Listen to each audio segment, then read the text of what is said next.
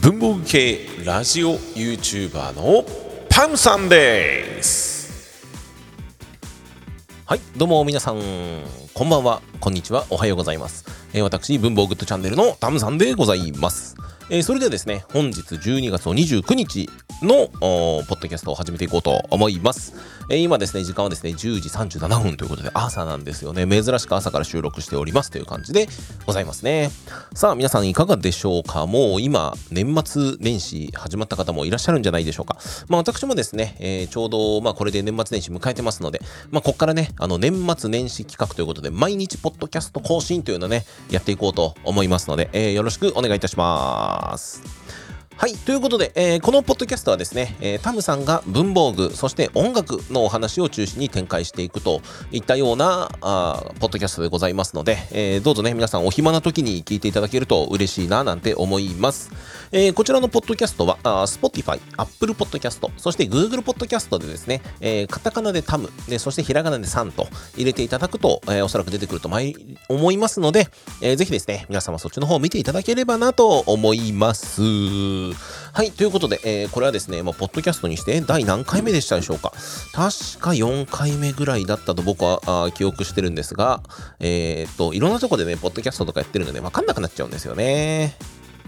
えー、第4回目ですね。えー、まあこれでだいぶ回数もあ重ねてきたので、ちょっとずつ慣れてきてんじゃないかななんては思うんですけどもね。まあ今日もですね、まあ例にもな、例に、例にもなくじゃない、例にもある、えー、文房具の紹介の方もね、えー、していこうと思っておりますけども、まあその前にね、やっぱりね、えー、雑談の方をしていきましょうか。えっ、と、実は言うとですね、年末年始企画、え僕ね、えこのポッドキャスト以外にもいろんなものを年末年始企画立てておりまして、えっ、とね、あれです、あれです。えっ、ー、と、ランニングをね、えー、して50キロ走りましょうっていうのをね、やろうと思ったんですけども、ちょっとね、あのー、アクシデント発生というのかね、え体がね、えついてこないということがね、判明しましたので、まあちょっとね、えお休みしながら、あの、ウォーキング企画に変えようと思っております。まあなので、ウォーキングを50キロするというのをね、ちょっと自分の中で掲げて、え年末年始やっていきたいなというふうには思ってますね。えそしてですね、まあ毎日動画更新も、えこの29日の方からしていこうかなというふうに考えています。えちょうどですね、今私が作っている動画が1個ありまして、その動画をね、えー、作ったら、あのー、まあ、ちょっとショート動画の方にもね、明日ぐらいから力を入れていこうかななんて思ってはいるんですけども、あのー、いかんせんですね、私またあの、岡崎文具博の広報宣伝大使になりましたので、あの、ちゃんとね、えその広報宣伝大使の仕事をしなきゃなと。あの、ということで、まあ、動画をね、こう、当日撮るっていうのは僕やるんですけども、まあ、それ以外であれば、あのなんて言うんでしょう。宣伝のね、えー、動画を作っていこうかなと思いまして、えー、今回ね、かなりたくさんの、あの方々がね、あの方々というのか、そのクリエイターさんとかね、あのメーカーさんが集まる予定なので、これちょっと規模頑張ったなっていうぐらいのものになってるので、まあ本当にね、そこは、あのしっかりね、僕もね、宣伝して、えー、作らせていただきましたということを、ちゃんとね、言えるような環境にしておきたいな、なんていうふうに思っております。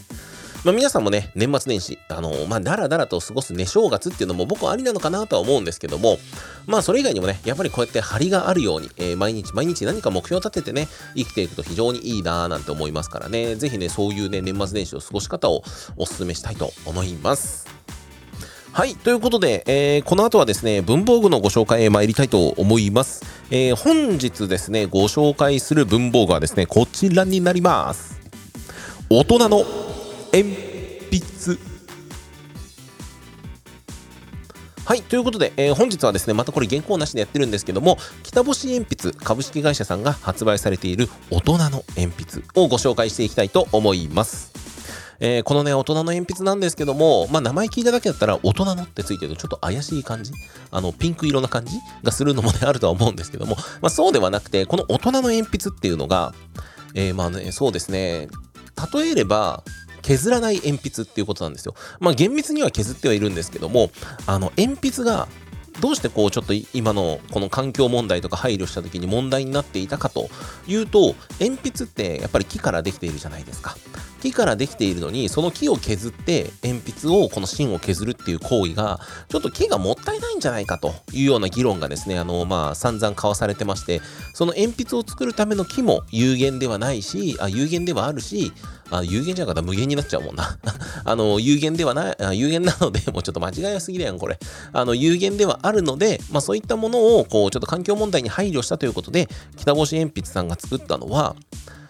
こう、シャーペンのように、鉛筆のね、芯が出てくるんですよ。でも、見た目はほんと鉛筆なんですよ。なんですけど、こうシャーペンのように芯が出てくるので、芯のみを削って使う鉛筆になります。そうするとですね、木を削ることがないので、非常にね、あの環境に優しい、えー、製品になっています。もうね、この大人の鉛筆ね、意外とね、皆さんね、これいいって言っていただける方非常に多くて、やっぱりね、あの、そういう風に鉛筆を使いたいならば、シャープペンシル使ったらええやないかって言われる方もね、非常に多いんですよ。まあでも、あの、シャープペンシルだと、ノックするだけとかね、まあ最近ではノックしなくても、芯が出てくるものってたくさんありますけども、あの、ノックをして芯を出して書くという行為は、シャーペンと変わらんだろうってていうのもあるんですけども、やっぱりね、鉛筆ならではの柔らかさですとか、あとはこの芯をね、えー、芯というか、こう鉛筆自体を削るという、その削りをするっていう行為が好きだという方もね、たくさんいらっしゃいまして、まあそういったね、こう、環境問題にも配慮して、えー、そしてね、芯を削るというか、こう、鉛筆を削るという行為も、ちゃんと担保されててっていうものが、この北星鉛筆さんの大人の鉛筆でございます。もちろんね、えー、ボディの方は木でできています。アメリカ産の高級な、確かインセンスシダーっていう、え、素材を使っているので、非常にね、あの、なんか手馴染みがいいような素材になっております。そしてね、あの、芯の方は、こちらもね、北星鉛筆さん作られてる国産の芯になってます。折れにくくて、かつ、えっ、と、滑らかにね、書けるっていうことは確か書いてあったような気がします。えー、そしてですね、まあ本当にこの、なんて言うんでしょう、こう、金属がちょっと使われてるところがあって、シャープペンシルのようにノックすると出てくるっていうことは、ペン先の口金って言われるところも金属ですし、あとノックする部分も金属にはなってはいるんですけども、両端がね、あの金属があることによって、ちょっとね、重さの重心が通常の鉛筆とは違ってくるので、非常にね、書きやすい書き味を生んでいるっていうのが一つのポイントですね。あとはね、芯削り器っていうのもね、非常にね、こう、面白い形してるので、あ、こうやって芯を突っ込んで、くるくる回すと、パシンが削れてるみたいなね、面白いところいっぱいありますので、ぜひね、この北星鉛筆さんの大人の鉛筆、手に取っていただきたいなというふうに思います。そしてですね、中の芯の方が、確かね、赤とか、青はあったかな？ちょっと覚えがないんですけど、黒と赤は確実にあったと思います。僕買ってたので、ちょっと青があるかわかんないですけど、そういうね、他のカラーもありますので、僕ね、あのー、仕事から採点とかするときにね、赤ペンって使ったりすること多いんですよ。そのね、赤ペンをこの使うときに、この赤い芯に入れ替えて使うこともできますので、ぜひおすすめの北星鉛筆さんの大人の鉛筆、お手に取ってみてはどうでしょうか？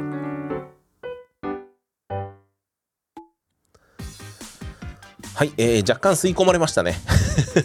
ちょっとね、ミスったな。うん。まあね、なんかあえてね、こういうのって編集、え、編集じゃない。編集できるので、別にそんなにね、あの、こだわらなくてもいいじゃないっていう風にね、言われるんですけども、まあそれだとね、ちょっと話ってやっぱり時間内に収めるっていうのも大事ですからね、あのー、僕はね、こう、編集してどうにかしようとかやらないんですよ。だから音楽が流れてる、こう何個か音楽をこの今編集サイトに並べてるんですよ。この今、ブタサンダーの音楽なんですけど、これがね、4つぐらい並んでて、それにこう収まるようにお話をしていこうというふうにね、心がけてはいるんですよね。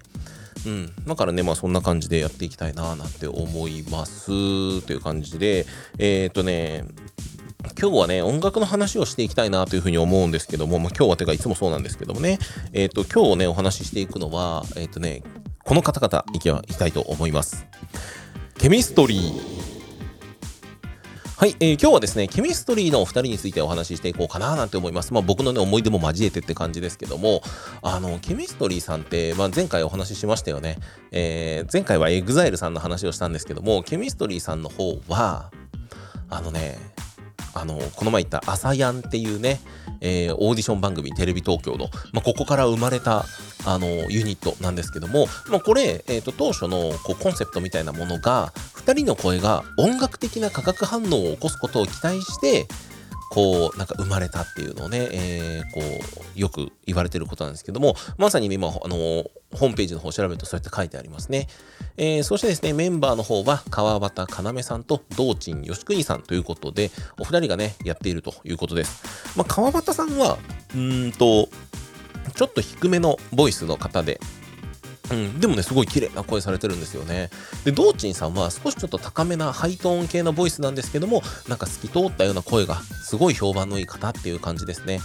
最近ね、えっと、道珍さん？多分ね、あの、なんだっけ、なんとかポンズっていう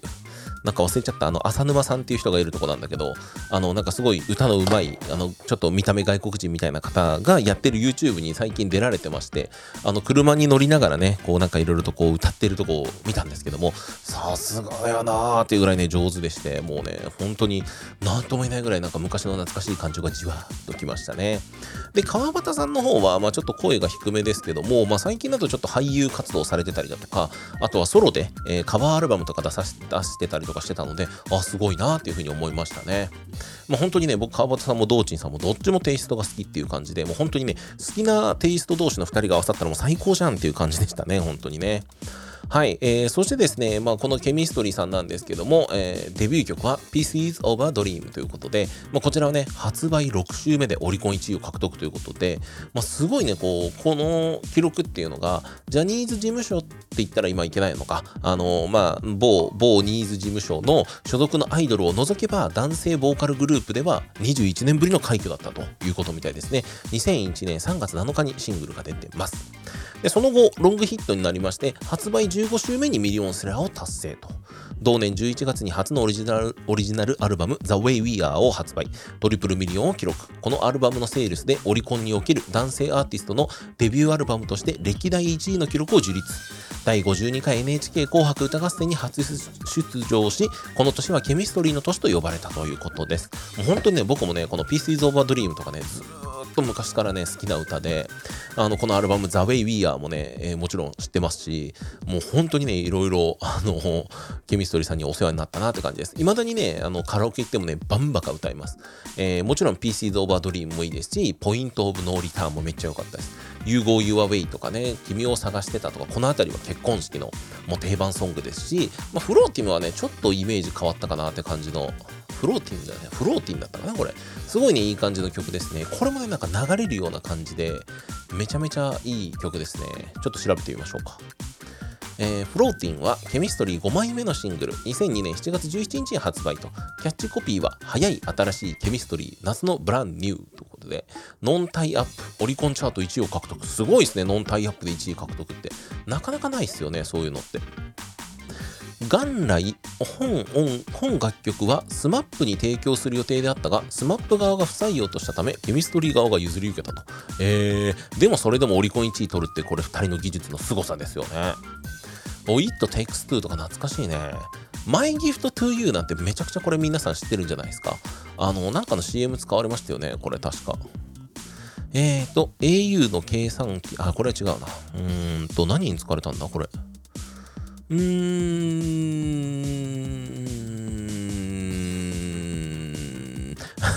何かのセカンドアルバム、セカンドゥーノーンからの10万枚限定先行シングル、川端はケミの冬と言ったらという風に語っていると。えー、これって何かの歌にすごい使われてた気がするんだよな忘れちゃったないてついてるっていう歌ですよね。めっちゃいい歌ですよね。僕これ大好きでしたね、本当に。えー、っと、まあ、これもそうでした。明日へ帰る。いいですね。Your Name Never Gone もめっちゃいいっすね。None on Ever とかね。これめっちゃいい歌っすね。もう好きな歌しかないな。あとは多分、なんだろうな。ミラージンブルーとかめっちゃ好きだしな。Wings of Wars もこれめちゃくちゃ、あれじゃないですか。移動戦士ガンダムシードディスティニーの第4期のオープニング曲ですよね。めちゃめちゃ有名ですよね。トップオブザワールドとかもね、いい歌っすよね。え、確か日韓ワールドカップの時に作られた歌ってなかったでしたっけ？これちょっと僕の勘違いかな。なかったっけ？なかったか。うん、それはあれか。ポルノグラフィティか。次、ポルノグラフィティの話しようかな。まあね、そういうとね、ちょっといろいろあれですけども。うーんと、そうですね、今もう2023年3月8日にも、えー、スパローズという曲を出すという点になってるみたいですね。すごいですね。なんか、まあでもこの CD が売れない時代に結構頑張ってんだなっていうふうに思いますね。うん、うん、うん、うん。っていう感じですね。まあ本当にケミストリーさんってもうどこまで行っても男性ボーカリストの中では僕は本当に上位に来るような、しかもかつ最近のというようなイメージなんですけども、あの過去にはですね、僕もライブの方を見に行ったことがあります。えー、その見に行ったライブのところですね、やっぱり聞くとですね、あの、口から音源が出てるっていう表現されるんですよね。めちゃくちゃ上手です、本当に。まあでもね、それぐらいのね、あのものを持ってる方々って本当魅力的ですよね。まあ最近口から音源って言うとね、オフィシャルヒゲダンディズムさんとかもね、よく言われますよね。まあそういったところもね、一つ懐かしいなと思いつつ、まあ今日はですね、終了していきたいななんて思います。はい、えー、本日のですね、タムさんの、あのー、音楽の話、一押しアーティストはですね、ケミストリーさんのお話をさせていただきました。えー、タムさんとね、カラオケ行く機会がある方、きっとケミストリーと、えっ、と、バックナンバーと、とかしか歌ってないので、あの、まあ、そんな感じで思っていただければなって思います。大体系統分かっちゃうよね、そうするとね。はい。